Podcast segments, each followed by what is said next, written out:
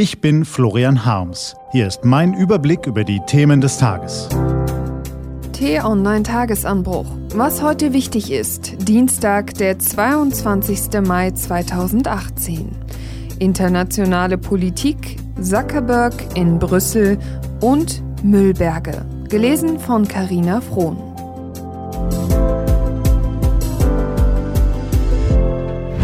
Was war? Ein Grund zur Freude.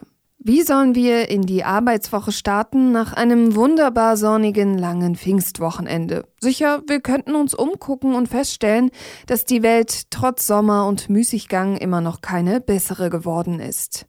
Wir könnten diese Woche aber auch frohgemut beginnen und uns einfach mal vergewärtigen, was alles gut läuft in unserem Land. Die Zahl der in Deutschland verübten Straftaten war zuletzt so gering wie seit 1992 nicht mehr. Seit der Finanzkrise vor gut zehn Jahren haben sich die Löhne in Europa sehr unterschiedlich entwickelt, hierzulande überdurchschnittlich positiv. Und die Arbeitslosenquote sinkt und sinkt. Selbstverständlich handelt es sich bei all diesen Statistiken um Durchschnittszahlen. Aber Grund für ein bisschen überdurchschnittlich gute Laune können sie heute schon sein, finden Sie nicht? Deutschland und die internationale Politik. Treffen mit Macron, Treffen mit Trump, Treffen mit Putin, Iran-Verhandlungen, EU-Dauerdiplomatie. Angela Merkel widmet sich in diesen Tagen ausführlich der internationalen Politik. Deutschland genießt weltweit großes Ansehen, will sich laut Merkel international stärker engagieren, hat großen Einfluss. Moment, großen Einfluss? Schön wär's. Ist aber nicht so, sagt der CDU-Außenpolitiker Norbert Röttgen, Vorsitzender des Auswärtigen Ausschusses im Bundestag.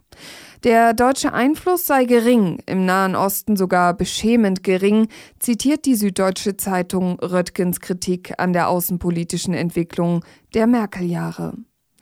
Ja, und was stimmt denn nun? Florian Harms hat sich entschieden, die Kanzlerin auf eine ihrer Reisen zu begleiten und sie zu beobachten, um ihnen aus erster Hand zu berichten. Was steht an?